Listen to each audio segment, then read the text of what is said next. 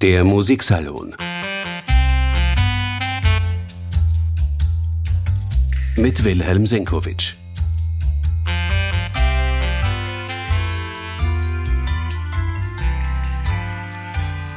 Am 3. Oktober gibt es im Wiener Arnold-Schönberg-Zentrum ein Konzert des beim Programmieren immer höchst kreativen Merlin-Ensembles. Neben Stücken des Hauspatrons und einigen Novitäten gibt es als Abschluss des Abends ein Klaviertrio aus der Feder von Karl Goldmark. Der Brahms Zeitgenosse war einst einer der meistgespielten Opernkomponisten seiner Ära. Die Königin von Saba ist über alle Bühnen Europas und auch über die großen Bühnen in Amerika gegangen aber die Zeit der brutalen Diktaturen des 20. Jahrhunderts hat dem Nachruhm des jüdischen Komponisten aus dem ungarischen Kestei am Plattensee ein Ende bereitet. In der Zwischenkriegszeit noch hätte sich niemand träumen lassen, dass der Name Goldmark eines Tages von den Spielplänen verschwinden würde. Eine Renaissance hat es nicht gegeben, aber immerhin gibt es einige Versuche, wie jenen des Merlin-Ensembles am 3. Oktober Daher lassen Sie uns auf Spurensuche gehen, meine Damen und Herren. Ich begrüße Sie herzlich im Musiksalon, in dem ich Ihnen diesmal ein bisschen etwas über Karl Goldmark erzählen möchte.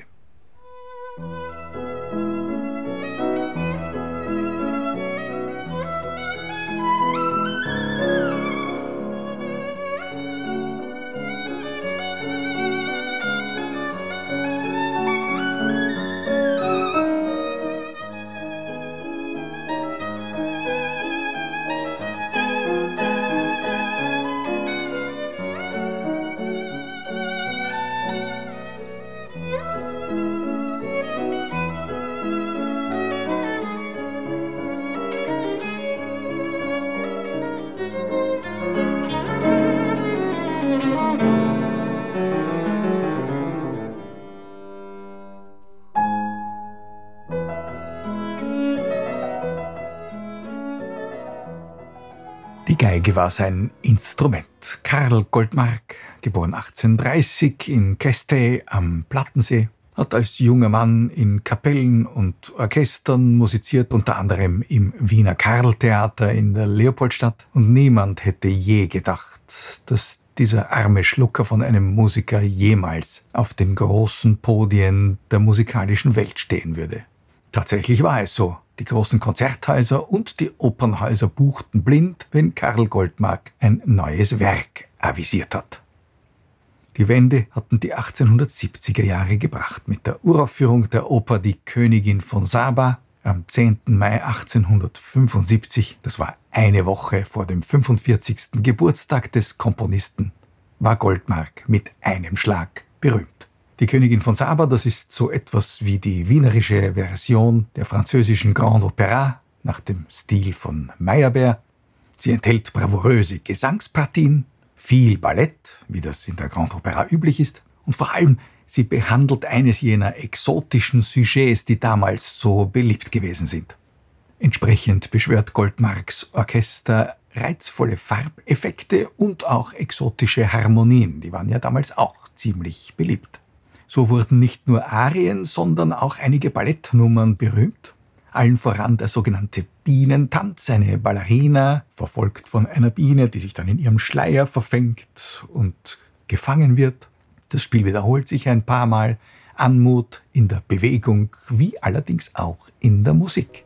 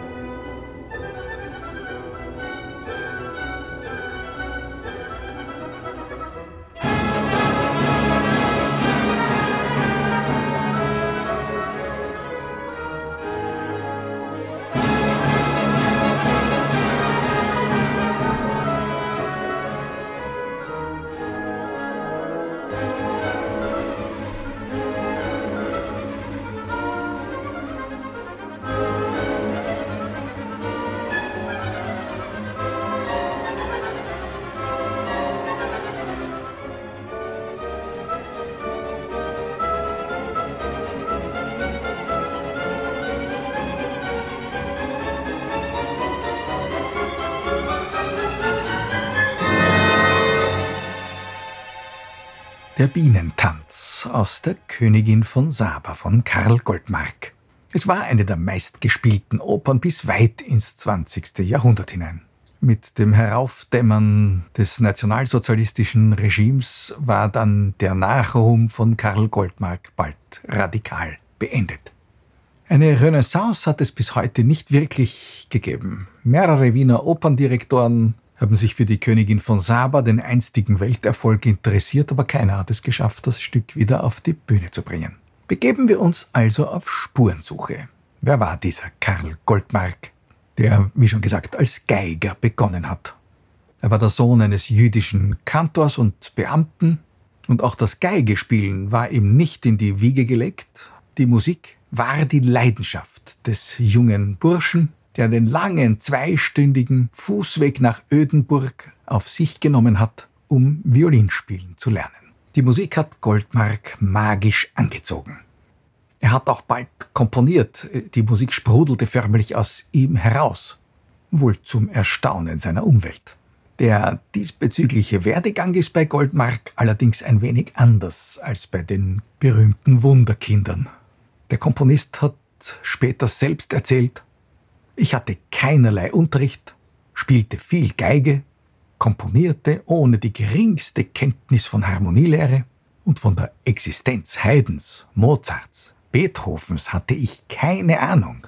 Meine Götter hießen Berriot, Allard, Vieuxtemps. Das waren die Namen der damals berühmtesten Violinvirtuosen, deren Literatur der begabte Geiger Goldmark wohl gekannt hat. Auch so kann man offenbar als Komponist Karriere machen, aber allerdings nur sehr langsam. Vieles von dem, was er als junges Talent aufs Notenpapier gebracht hatte, hat Goldmark später radikal vernichtet. Aber nicht nur seine Unkenntnis der klassischen Literatur ist ihm im Wege gestanden, auch die Politik. Gerade einmal ein paar Wochen hat der 17-Jährige in Wien endlich am Konservatorium studieren dürfen und da brach die Revolution aus. Die Familie von Goldmark hat damals im burgenländischen Deutschkreuz gelebt und die Brüder waren alles andere als kaisertreu gesinnt.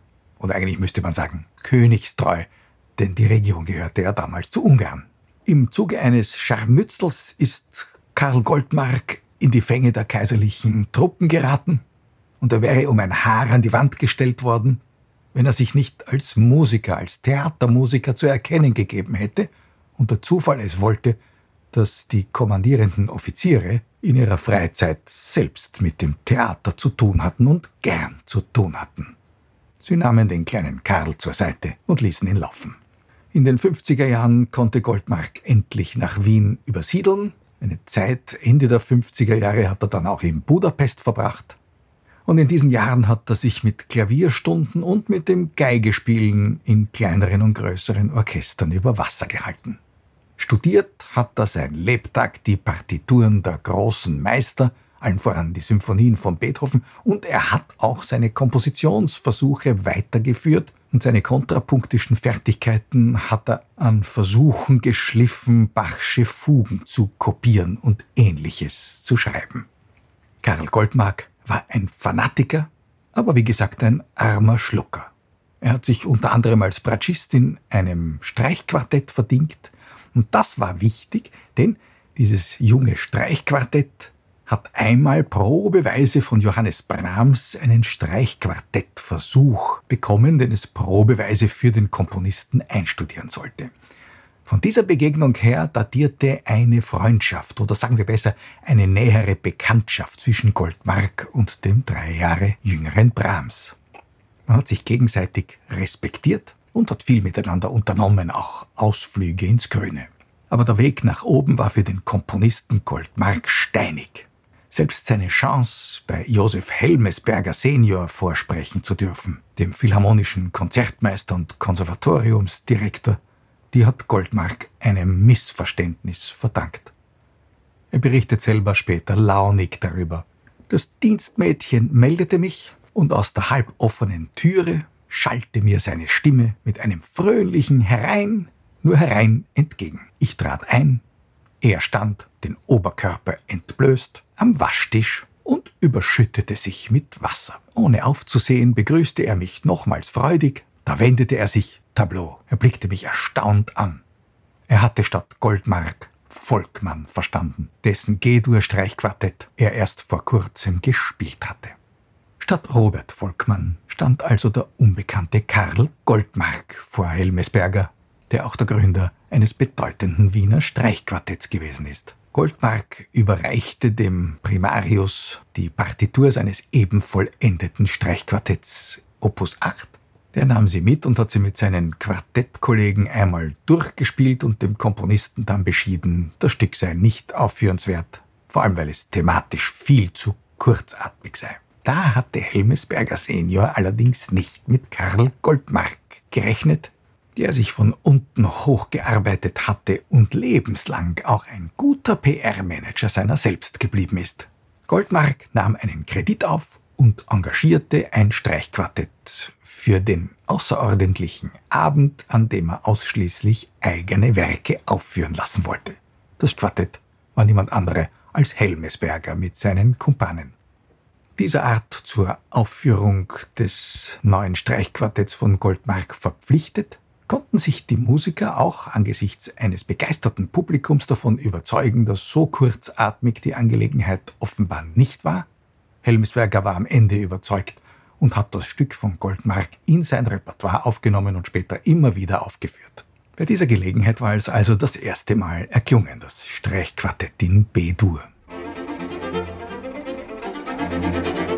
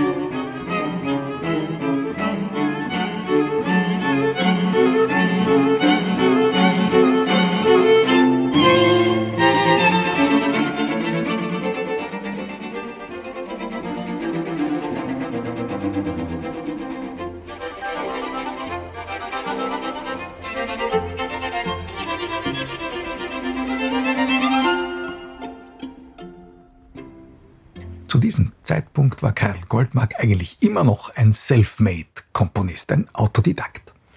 Aber man wurde jetzt langsam auf ihn aufmerksam. In der Saison 1865-66 haben die Wiener Philharmoniker eine Konzertouvertüre Sakuntala von Goldmark für ihr Programm für würdig befunden. Sie haben es in einem ihrer Abonnementkonzerte aufgeführt, immerhin zwischen Musik von Gluck und der Eroica von Beethoven. Und obwohl es sich bei dem Werk ganz eindeutig um Programmmusik in der Nachfolge der Tondichtungen von Franz Liszt gehandelt hat, war auch die Reaktion konservativer Kritiker recht positiv. Eduard Hanslick, der in der Musik von Goldmark später oft allzu viele Dissonanzen aufgespürt hat, war für Sakuntala voll des Lobes und er nannte ihn einen begabten und vorwärtsstrebenden Komponisten. Formal hat sich Goldmark in seiner Konzertouvertüre ja auch getreulich an die klassische Sonatenform gehalten. Das hat Hanslick genau gehört und er meinte in seiner Rezension, als Musikstück an und für sich vollkommen selbstständig nimmt sie von dem Gegenstand nur die poetische Anregung, die allgemeine Stimmung, die Lokalfarbe, allenfalls die einfachsten Grundzüge der dramatischen Peripetie.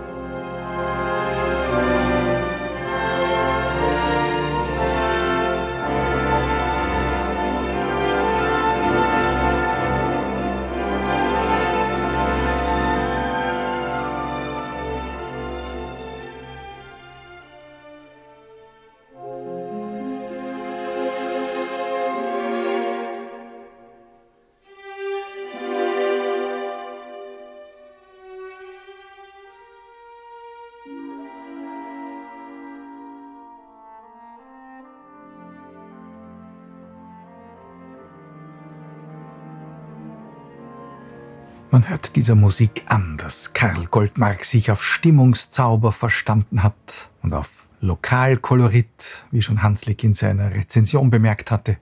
Das waren die besten Voraussetzungen, um auch ein orientalisches Sujet auf die Opernbühne zu bringen. In der Zeit der Sakuntala-Ouvertüre beginnt Goldmark an seiner Königin von Saba zu arbeiten. Etwa zehn Jahre hat das in Anspruch genommen. Noch kurz vor der Uraufführung 1875 hat er an der Partitur gefeilt. Das Stück ist wirklich kleinteilig und fein gearbeitet, vor allem in der raffinierten, differenzierten Orchesterbehandlung. Die schillert wirklich in allen Farben. Und das ist nun wiederum genau richtig für die orientalische Liebesgeschichte biblischen Ursprungs. Kurz erzählt, es geht um den Helden Assad. Er ist einer der Vasallen des Königs Salomon und verlobt mit Sulamit, der Tochter des Hohepriesters.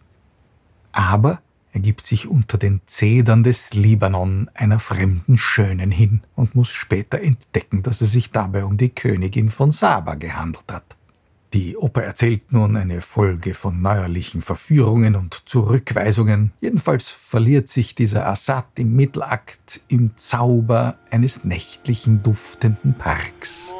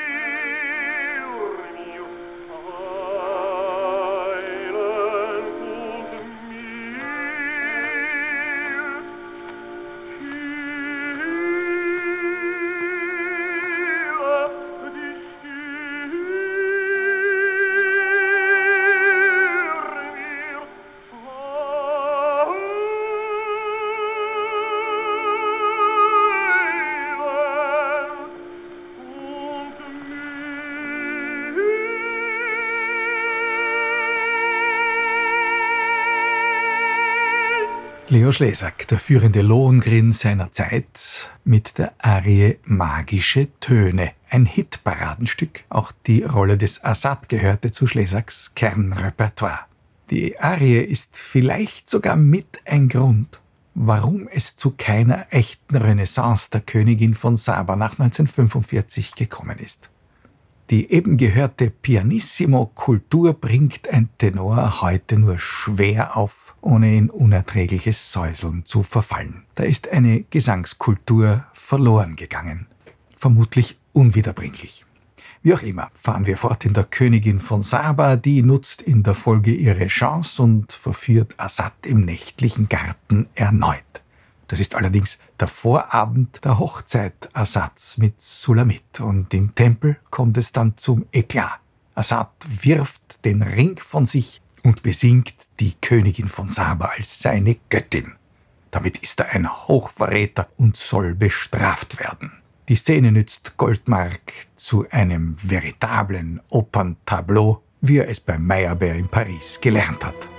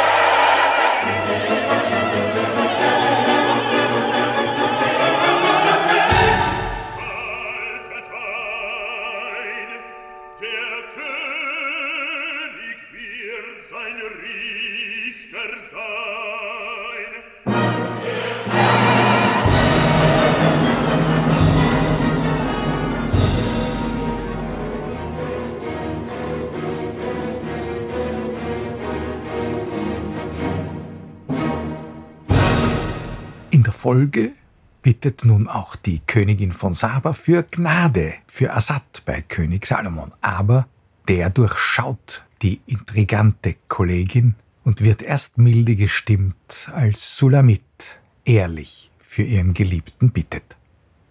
Der verbannte Assad widersteht in der Folge den neuerlichen Werbungen der Königin von Saba und er darf erlöst sterben in Sulamits Armen. Karl Goldmark hat mit diesem Werk die wienerische Grand Opera geschaffen. In der Folge konnte er komponieren, was er wollte, jeder Konzertsaal, jeder Operndirektor hat sein neues Werk mit Freude angenommen zur Aufführung. Noch Gustav Mahler hatte in seiner Amtszeit als Hofoperndirektor drei Stücke von Goldmark im Repertoire. Die Königin von Saba hat er sogar selbst 1901 noch einmal zu einer Neuinszenierung angesetzt. Nur bei der König Artus Oper Merlin hat sich Mahler quergelegt. Die war zwar vor seiner Amtszeit schon einige Jahre erfolgreich zu erleben an der Hofoper, aber Mahler hat sie nicht gespielt. Vielleicht war Goldmark auch ein wenig böse, weil der saß in jener Jury, die Robert Fuchs und nicht ihm, Mahler, den Beethoven-Preis der Gesellschaft der Musikfreunde zugestanden hat. Die Geschichte lehrt nur eins, wie populär, wie wichtig dieser Karl Goldmark bereits gewesen ist, dass er in solch einer Jury überhaupt gesessen ist. Aus dem armen Geiger aus Ungarn war einer der erfolgreichsten Komponisten seiner Zeit geworden. Übrigens stand auch in der Hofoper eine Marmorbüste Goldmarks. Sie ist noch erhalten, wenn Sie sich auf die Suche machen, meine Damen und Herren. Das Stichwort Marmor ist schon gefallen. Sie werden sie vielleicht auch finden. Sie steht nämlich heute noch ein wenig verborgen, aber doch im Haus am Ring.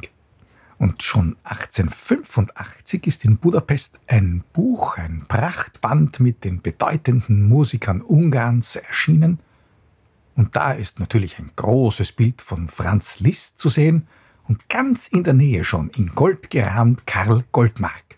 Er war der andere bedeutende ungarische Komponist seiner Zeit. Das war für die Zeitgenossen ganz klar. Unmittelbar nach dem Uraufführungserfolg der Königin von Saba hat Goldmark auch seine erste Symphonie komponiert. In S-Dur steht sie und hat auch einen Titel Ländliche Hochzeit so etwas wie die Ringstraßensalon-Ausgabe der Pastorale und wie die Beethoven-Symphonie hat auch die ländliche Hochzeit fünf Sätze. Diese Sätze sind auch alle mit programmatischen Titeln versehen, aber, und das wird wohl Hanslick zufriedengestellt haben, die sind vermutlich nur als atmosphärische Anregung zu verstehen. Die einzelnen Sätze sind durchaus klassisch oder sagen wir klassizistisch gearbeitet. Nur dass der erste Satz kein Sonatensatz ist, sondern Variationen über einen Hochzeitsmarsch. Es folgen dann ein hübsches Brautlied, eine Serenade und ein Tanz als Finale und vor diesem Finale steht wiederum und wohl eine Anleihe an der erfolgreichen Gartenszene der Königin von Saba ein Andante namens Im Garten und in diesem Garten da geht wohl Ähnliches vor sich wie im orientalischen Park zwischen Assad und der Königin.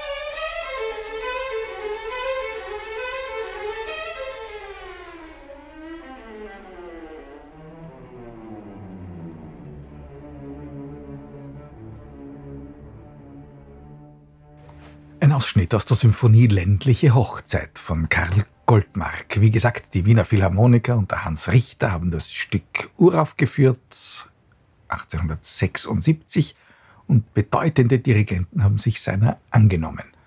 In Amerika hatte das Werk sogar eine beinahe ungebrochene Aufführungstradition. Aus den USA stammte auch die eben gehörte Aufnahme mit New York Philharmonic unter Leonard Bernstein. Die wurde viel beachtet, hat aber auch nicht dazu geführt, dass es in Europa, wo die Platte viel gekauft worden ist, zu einer Goldmark-Renaissance gekommen wäre. Ein Jahr nach der Symphonie ist ein weiteres, dann viel gespieltes Konzertwerk von Goldmark komponiert worden, das Violinkonzert. Interessanterweise sind die beiden großen hochromantischen Violinkonzerte, jenes von Tchaikovsky und jenes von Brahms, im Jahr darauf entstanden. Goldmark war also der erste und es hätte dieses Werk durchaus Potenzial als drittes Stück der virtuosen Violinkonzerte dieser Epoche ins Repertoire aufgenommen zu werden. Es war aber nicht so. Eine Zeit lang ist es viel gespielt worden, Fritz Kreisler hat es lange im Repertoire gehabt und Kreisler witzigerweise kannte den Komponisten von Kindesbeinen an, denn Goldmark hat mit Kreislers Papa gerne Schach gespielt. Jascha Heifetz hat das Goldmark-Konzert auch geschätzt und den Mittelsatz, der so eine Art Arie für Instrumente ist, sogar für Schellackplatten aufgenommen. Jüngeren Datums ist die Aufnahme von Nathan Milstein. Sie entstand 1957 mit dem Philharmonia Orchestra unter Harry Blech und soll nun den Schlusspunkt hinter unsere Hommage an Karl Goldmark setzen.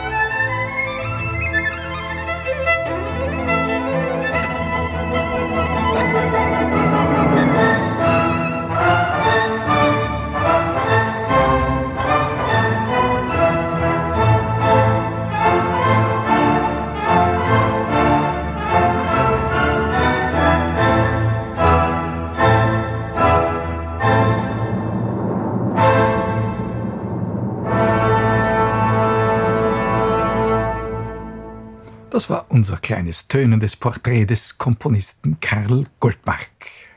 Eine Renaissance werden wir damit wohl nicht eingeleitet haben, aber vielleicht haben Sie, meine Damen und Herren, ja jetzt Lust, am 3. Oktober ins Schönberg-Zentrum in Wien zu pilgern, um dort eines der Klaviertrios von Goldmark zu hören, musiziert vom Merlin-Ensemble. Damit Schluss für heute. Danke fürs Zuhören. Der Musiksalon mit Wilhelm Senkowitsch.